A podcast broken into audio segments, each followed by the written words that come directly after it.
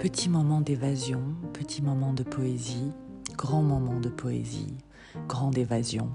Ici, c'est là où je peux jouer, je, je, avec les mots, avec euh, cette euh, poésie, avec tout ce qui fait notre vie, avec ces moments absurdes, ces moments où on a besoin d'autre chose, un moment de détente et peut-être aussi un moment de réflexion, une fenêtre vers quelque part, un ailleurs, un au-delà, mais ici tout en restant les pieds sur terre, tout en gardant les pieds sur terre, n'est-ce pas?